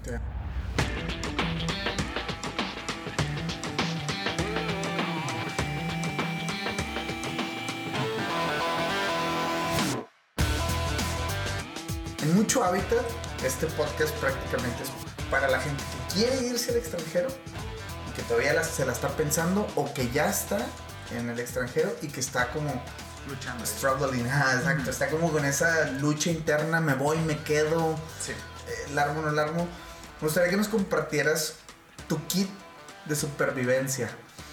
Tres cosas que George dice, George says, Sí. esto es el kit de supervivencia, es lo que tienes que tener, pues, como para subsistir fuera de tu país. Ok. ¿Qué podrían ser esas tres cosas, no? Si, si pudieras meterlas, este, en, un- en una mochila, en un libro, no sé, este... Puede ser tan general como quieras o tan específico como quieras. Tres cosas, mira. En mi caso, y en el, de muchos, y espero que a muchos les sirva, si, si estás pensando en irte, Ujú. yo cre- el primer consejo sería, más que una cosa tangible, sería como este consejo, que organízalo, pero no lo pienses demasiado. O sea, son cosas muy diferentes, pero si lo voy a organizar me va a llevar tres meses. No, organízalo rápido, que esté bien organizado, pero no lo pienses demasiado, porque entre más lo piensas, menos se hace. Y cuando uno se queda parado organizando y pensando las cosas, lo que pasa es el tiempo. Y no, no trasciendes tú. Entonces, las personas que están pensando en lo hago, no lo hago, inténtalo. Inténtalo. Si el día de mañana te regresas y te regresas con. Te regresas igual como llegaste, sin un peso, no importa. Vuelves a empezarlo desde cero y así adelante y adelante y seguirle. Muchas veces yo me quiero ir a Canadá porque quiero conocer la nieve. Pues ven, inténtalo, pero no tengo dinero. Pues ahorra para un vuelo y cuando llegues aquí, entonces ya verás si alguna escuela te gusta, si te puedes inscribir, si ahorras un poquito. Claro. O sea, siempre hay opciones, ¿sabes? Claro. Creo que lo intentes y que te la creas primero porque es como de Canadá. Y la primera expresión negativa de las personas, uy, no, bien lejos, el avión carísimo. No, o sea, eso para los ricos, ¿no? O sea, yo tengo personas que han venido a Canadá y que Canadá ha sido su primer avión y su primer destino turístico. O sea, conozco- yo conozco personas que nunca habían salido de México en su vida y su primer vuelo fue a Fue Canadá. a Canadá. Entonces, digo, mi primer vuelo internacional también fue aquí. Yo nunca había volado tantas horas como cuando llegué aquí. Yo dije, esta madre se va a caer. O sea, Sí. ¿Sabes? O sea, esta se va a caer. Y llegué. quedamos. Yo digo que ese sería el primero. El segundo, que a mí me ha servido mucho. Ay, bueno, eso sí es tangible y es A de ver. supervivencia. Sí. Uno nunca sabe, uno nunca sabe. Yo creo que eso es muy importante. Siempre, para sea lo que sea, como lo vayas a aplicar y bajo cualquier término que lo vayas a aplicar, tráete los papeles que tú creas que son importantes para ti.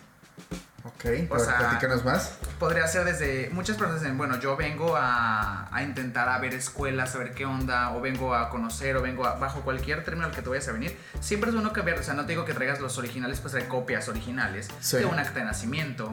El pasaporte, obviamente, lo vas a traer. Tu licencia de manejo, que muchas veces dicen, pues en Canadá, ¿para qué me llevo mi licencia si tengo la INE, no? La licencia también te sirve aquí cuando llegas, o sea, Claro. puedes rentar un carro para, para, viajar, para viajar por aquí, porque Sí. como turista puedes hacerlo. Sí, sí. Y muchas personas de repente no saben, creo que esto, es- esta documentación credencial de alguna escuela en la que tú es que dices, ay, allá no, allá no conocen la urbana 942, o sea, es como de, no importa, es como, llévate la credencial porque a Tarjeta mejor... feria. Sí. Claro, a- algo te va a servir. Digo, tampoco no te digo que traigas la de Coppel, porque con esa no te va a servir. Pero sí te va a servir, por ejemplo, alguna otra. A ti te salvó la vida. A mí me salvó la vida. Ahí sí quieres saber cómo me salvó la vida Coppel, está en el canal. Pero sí, este, creo que la documentación es importante porque no sé si te ha pasado a ti o muchas personas que de repente estás aquí te decides. Supongamos que el segundo consejo fuese y esa persona ya se animó a venir y ya está aquí en el país. Y esa persona vino de vacaciones un mes, se le está acabando el dinero, pero tiene lo suficiente para inscribirse a una escuela, a un college básico. Y está entre, ¿me inscribo o me regreso? Pero no trae nada de, de background en cuestión de papeles para inscribirse. O sea, no trae nada más que su pasaporte. Es como, o quieres aplicar una escuela desde aquí adentro y no traes nada. Entonces traes tus papeles y puedes agilizar mucho más rápido ciertas, ciertos movimientos cuando traes tus papeles y dices, bueno, lo llevé más rápido. O sea, es como venir, como dicen, mujer prevenida vale por dos. Claro. En este caso aplica para todos, Para prevenirte todos. siempre como con algo, digo, tampoco no te traigas de que el álbum familiar completo, hay que te cargue la mochila, de que el piano, o sea, que la, la olla de la abuela para hacer tamales aquí, digo, no tampoco. Todo. Yo, yo soy muy así. O sea, digo, no, no de la, la olla de la abuela, pero en cuestión de papeles siempre cargo todo. De hecho, por aquí Judith, que nos está apoyando con el videito, este, la verdad es de que soy de que, no, llévate esto, llévate lo otro, nunca sabes, te, te puede, o sea, si lo tienes a la mano y no te cuesta nada, o sea, si, si cabe dentro del mismo folder, dale, ¿no? O sea, en cuestión de papelería, Sí. ¿no? Para cualquier cosa, consejo, pues yo creo que para los que viajan y, y o es su primera vez viajando, yo creo que está perfecto. Sí, Y te interrumpí, perdón. No, no, ¿Ibas no. por el tercero? Sí, eh, en el caso del tercer consejo, yo creo que esto sería como, un- no sé, yo lo veo así. Eh, es un kit de supervivencia y tienen que ser cosas muy importantes. Sí. Pero hay personas como yo que se van a identificar conmigo. Yo soy una persona hiper, super, mega, no sé si existe esa palabra, pero hiper, super, mega. asociada, relacionada con mi familia. Yo soy súper mamitis, súper papitis, súper todo así, ¿sabes? O sea, de que... ¿En serio? Sí, de que en la mañana y buenos días mamá y bueno, ¿cómo te fue? Que no sé qué. Y mi mamá, y, ah, me pasaba mucho que hacía videollamada con mi mamá y en cuanto se activaban las cámaras era como de, hola mamá y mamá, hola hijo, y yo así de, y nos quedamos quedados un minuto y ya luego lo el llanto y llorando, ¿no? Es así porque nos extrañamos mucho, somos como mejores amigos, ¿no? Entonces, me, duró mucho, esta, mucho este tiempo en el que hacía como esta videollamada con mi mamá o con mi papá y lloras, y lloras mucho. Yo creo que es muy importante, muy, muy, muy importante que traigas siempre algo como de apoyo. En este caso, o sea, como alguna algo que te escriban, que te motive a que cuando sepas que algo está yendo por mal camino, que tú estás yendo por mal camino, lo leas o lo veas y digas, no, o sea, tengo que, o sea, yo lo prometí, que escribas antes de venir para acá o en el avión, en el avión es una muy buena opción. Yo tengo esa idea de cuando vas volando de un lado a otro y vas con una expectativa de algo hacia el lugar al que te diriges, escríbela en papel, es muy importante, escribe en un papel lo que tú esperas y lo que esperas realizar y cada vez que llegues allá a tu destino y creas que no puedes o vas a dar un paso hacia atrás, es porque vas a brincar más alto y cuando estés en ese paso hacia atrás, saca el papelito y lee cuáles eran las razones por las cuales estabas haciendo, emprendiendo este sueño y te des cuenta que tienes mucho por delante. En ese caso para mí son como promesas que le hice a mi familia como, no sé, estudiar algo más para mi carrera, complementar mis estudios, aprender un nuevo idioma. Y es como tu checklist, ¿no? Y lo vas llenando. Esto es increíble. Esto mm, es algo tangible porque lo puedes hacer tangible, pero no es algo tan material. Creo que hacerte promesas a ti mismo, tanto a la familia como a ti mismo, crean como un vínculo de fortaleza interna en el que te sientes comprometido que lo tienes que lograr. Y es muy, muy importante. Es increíble lo que platicas porque precisamente eh, yo esta última semana he estado leyendo mucho acerca del compromiso, ¿no? ¿Cómo, o sea, bueno, cuando dices la palabra compromiso probablemente te imagines a al chico de rodillas pidiendo matrimonio, Sí. ¿no? Y, y, y, y no, digo, y el compromiso, bueno, en esa imagen, que es la primera que se viene a la mente cuando dices compromiso, sí, es, es, exactamente pasa eso. O sea, te estás comprometiendo con una persona a dar lo mejor de ti. Pero ¿qué pasa internamente? ¿Por qué no te comprometes contigo mismo a aprender un nuevo idioma? Ah, ¿por qué no te comprometes contigo mismo a bajar de peso? ¿Por qué te comprometes contigo mismo a aprender alguna herramienta, software, lo que sea que estés haciendo? Entonces, lo, lo dijiste perfectamente, ¿no? O sea, cosas que te recuerden tu compromiso para con alguien o para contigo mismo, ¿no? Sí, es, tienes un compromiso con tu mamá, escríbelo en un papel, se llena los dos, una fotografía, algo que te recuerde. Creo que esta parte visual es importante. Yo, eh, al menos en mi caso, de poderlo tocar yo soy kinésico y soy visual. Soy, soy mucho de, de, mover, de hacer, de estar. Y entonces yo necesito como esta parte de, estás triste y vas al cajón y... O sea, tampoco te digo que saques la foto y te pongas a llorar o que la pongas debajo de la almohada, pero sí que la tengas presente y que digas, aquí estoy por esto, esto, esto y llevo esto, porque también es bueno recordarte los logros que ya has hecho. Porque muchas veces como no he hecho nada de mi vida, han pasado tres años y no he hecho nada. O sea, todos nos hemos reprochado esto de no hemos hecho, o de que ya pasaron dos meses y no fui al gimnasio en una. Bueno, pues te quedan otros diez meses del año, pues hazlo. Y acuérdate que en el papelito bueno está la promesa contigo mismo de hacerlo. Contigo mismo de hacerlo. Uf, me encantó, me encantó Jorge. Y pues bueno, vamos a pasar a la última parte del, del, de nuestra plática. Está muy interesante. Yo por mí podré quedarme otras dos horas aquí, pero digo, también entendiendo que es viernes por la noche, señores. Este, entonces, pues vamos a apurarnos aquí con el tema de qué viene para tu futuro, Jorge.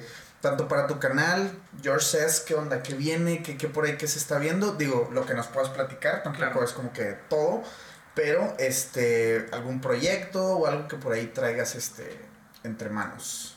Pues creo que ahorita son dos. Laboralmente hablando, me estoy dedicando mucho a pues a lo que son mis social, es mi social media. Y más que para ser famoso, es como para compartir contenido de mayor calidad, ¿sabes? Es como ahora que quiero darme el tiempo de si voy a tomar una fotografía, es una fotografía que va a llenar a personas que le va a gustar, ¿sabes? Me quiero meter más en el compromiso de hacer ese tipo de cosas más elaboradas dentro de, de mi social media. Y este, quiero potencializar un poquito más el canal, no tanto en popularidad, sino en, en información información más, todavía más tangible. O ahora sí que números de teléfono de esta persona, o sea, tener contactos, ir y tocar puertas y decir, hey, tengo gente que quiere saber esto que yo no sé. Entonces, ¿qué te parece si me lo transmites y yo lo transmito? O vemos la manera en la que se pasa. Es quiero ser como que eh, conectar más el público con la información. Porque la información, al menos en el tema que yo llevo en mi canal, es muy. cambia mucho. ¿Sabes? O sea, hace dos años el ETA era nada más con tarjeta de crédito. Hoy ya se puede con tarjeta de débito, tarjeta de crédito, tarjeta Coppel.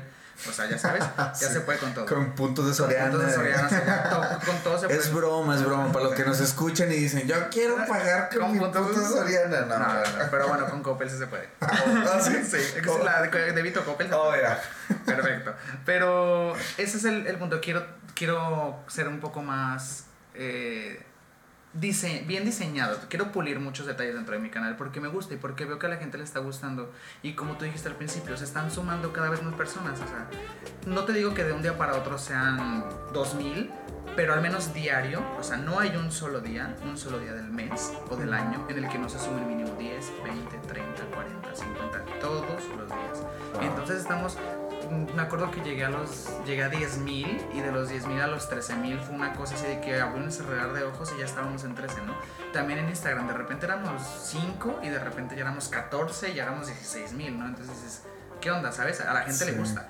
Y cada vez que la gente le da un clic en me gusta, en seguir o en en, me, en follow, me gusta o comentar, te das cuenta que, que si le interesa tienes que buscar la mejor manera de dar un paso más arriba, ¿sabes? Ya le gustó esto, ahora voy a hacer algo mejor para que le guste, ¿sabes? Creo que eso es lo que traigo ahorita. ¿Cómo, voy a hacer un paréntesis súper rápido aquí, ¿cómo podemos apoyar nosotros como viewers a los youtubers? O sea, como por ejemplo, ¿cuál es la manera que, en la que nosotros podemos apoyar el trabajo que ustedes hacen? Digo, además, entiendo que además de un like o, o no sé, lo que, de un follow o algo, ¿Hay alguna otra manera que, que los podamos apoyar? La parte yo creo más importante dentro de YouTube, que muchos lo notamos, es el comentario. Ok. El like, puede haber like o puede haber dislike y YouTube puede, por los algoritmos que tiene y todo esto, vamos, te puede potencializar, puede llevar a tu video que sea muy famoso, que esté en trending o lo que sea. Pero el comentario, al fin de cuentas, siento que el que te dejen un comentario positivo o negativo es lo como lo que más se ¿sabes? Es como de, qué buen video y lo lees y dices, ah, perfecto. O que te dicen, ¿sabes qué? Hablaste muy rápido, hablaste en chinga, no te entendí ni madre, ¿sabes? Entonces dices, ok, le voy a bajar al siguiente. Entonces, pero si no te dicen ese comentario, si se lo guardan y nada más le dan dislike, te vas a dar cuenta, ok, a 300 mil personas o 30 personas no les gustó. Pero tengo comentarios ¿Qué negativos. no les gustó? Uno. ¿Sabes? Ajá. Es como 30 personas dijeron que no les gustó y abajo veo una sola persona que me dijo no me gustó tu cabello. ¿Sabes? Y yo digo, Claro, claro. entonces es muy importante esta parte del comentario porque de ahí pues es como retroalimentar, es la parte en la que tú retroalimentas. Claro. Entonces siento que esa es como la parte en la que podrían apoyarnos a las personas que hacemos como contenido. Y digas en, en Instagram, digas en Twitter, digas en YouTube, es, siempre es bueno como comentar abajo y decir qué te pareció. El like y el dislike es bueno, pero si fue un buen video, ¿por qué? Y si fue un mal video, también por qué. O sea, ¿sabes? Es Claro, claro, claro. Y de hecho, o sea, digo, bueno, a la gente luego que nos escucha, pues por ahí las redes sociales, tanto de Jorge, ah, estamos por decirlas, pero, eh, por ejemplo, en, el, en los temas de mucho hábitat, tanto en el Facebook como en el Instagram del podcast, pues la verdad sí nos sirve mucho, ¿no? Tenemos las métricas de que nos ve, nos escucha gente en Colombia, ahora en Alemania con el episodio pasado, eh, este, en Venezuela, en Perú, hay gente en Perú que nos sigue bastantes, hay muchas visitas, entonces está muy chido ver de dónde nos visitan, pero luego también el comentario, como dices, te da una retroalimentación de que, ah, está gustando esto, lo voy a hacer más, o no está gustando esto tanto, pues bueno, voy a tratar de, de, de mejorarlo, ¿no? En algún, en algún momento. Así este, ahora sí, señores, ahora sí, voy a tocar los tamborcitos. Este, preséntate, Jorge, ¿dónde te encontramos? ¿Dónde este, podemos saber más de ti? ¿Dónde andas metido? ¿Qué onda? A ver, ahora sí que todo lo que, ¿dónde podemos saber de ti? Todo, todo, todo. Ok, bueno, pues estoy ahorita principalmente, estoy en mi Instagram como arroba soy George 6, así soy George 6. 6 suena como de número 6, pero es says en inglés como S-A-Y-S, que es como dice, Ajá. prácticamente. Eh, estoy en YouTube exactamente igual, George Says. Estoy en Twitter exactamente igual, soy George Says. Y estoy en Facebook igual, soy Says. Entonces, Soy entonces me pueden encontrar en todos publico, en todos publico, por en donde me pueden contactar como más personalmente con mi Instagram.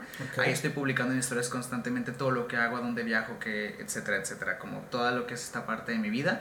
Los videos son dirigidos hacia la comunidad que quiere viajar, que quiere venir. Ok. Pero mi Instagram estará dirigido a todos ellos y aparte como a todas estas personas que les gusta saber qué hago, dónde trabajo, cómo me visto, a dónde voy, qué bonito está el día, qué mal está el día, hoy está lloviendo, hoy amaneció nublado, ¿sabes? Entonces, Claro. la gente que está más propensa a venir sigue esa cuenta.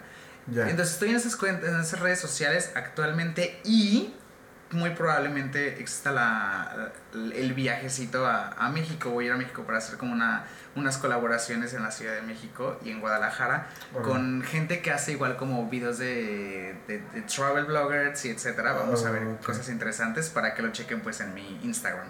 Pero sí, prácticamente es eso. Facebook, Twitter, comunidad YouTube y Instagram, e Instagram, arroba soy yourses. Entonces, y ahorita de hecho estamos en vivo en qué? Esta- estamos en vivo en mi Instagram, de hecho, Saludamos a todos.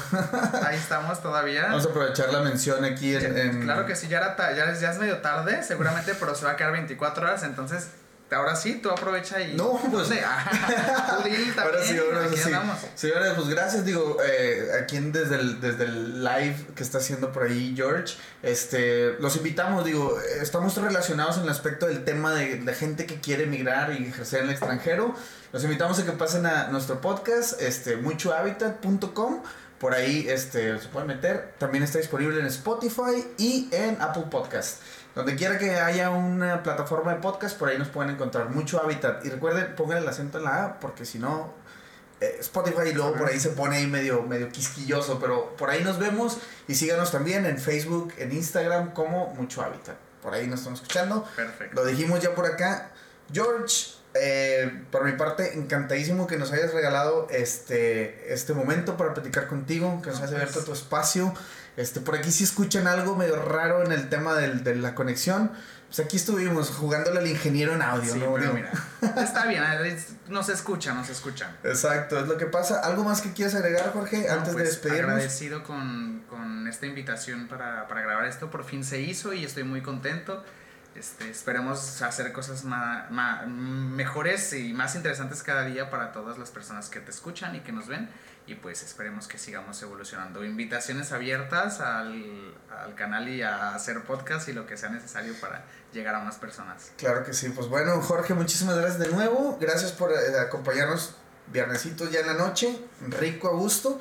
Vayan, chequen el canal de Jorge. La verdad es de que tiene muy buen material, en especial si quieren venir a Canadá. Ahí van a encontrar un chorro de videos y cosas que, pues bueno, son de interés, la verdad, la verdad. Si traen, ese, traen esa chispa y estoy seguro que van a hacer un muy buen clic con, con, George. Entonces, este, invitados por ahí. Gracias, Jorge. No, gracias a ti. Gracias. Y pues nos vemos, nos escuchamos en un próximo episodio.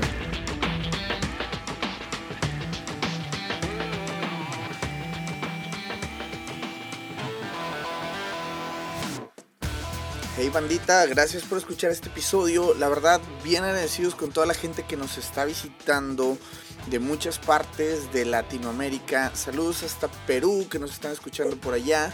Eh, a Colombia, Argentina, Uruguay, por ahí tenemos ya visitas también de Paraguay. La verdad, señores, muchas gracias por apoyar el podcast. Eh, les recordamos que se hace con todo el corazón y con toda la mano. Disculpen por ahí si luego hay errores en, el, en cuestión del, del audio, del ambiente. Soy señor gráfico, no soy ingeniero en audio, entonces este, por ahí disculpen. Señores, gracias de nuevo. Por favor, síganos apoyando. Vayan a muchohabitat.com. Eh, por ahí pueden compartir los episodios o vayan a nuestra página de Facebook, facebook.com diagonal mucho hábitat, a Instagram, estamos subiendo historias para que por ahí puedan enterarse y puedan estar viendo de todo lo que hay detrás de este material. Eh, gracias por compartir, ayudarnos a compartir, la verdad es, el mejor, digamos, este regalo que nos pueden dar. Entonces, gracias, gracias, gracias por compartir y eh, recuerden por ahí seguir a George. El fun fact de este episodio es que por aquí eh, Babe nos estuvo apoyando con eh, los lives de Instagram y estuvo por ahí respondiendo algunas preguntitas. Entonces, gracias a Judith que nos estuvo apoyando por ahí. Y pues bueno, un besote y agradeciéndole de todo corazón todo su apoyo que en estos días han sido fundamentales. Nos vemos en un próximo episodio, señores. Recuerden estar conectados, seguirnos en Facebook, en Instagram otra vez y nos vemos muy pronto.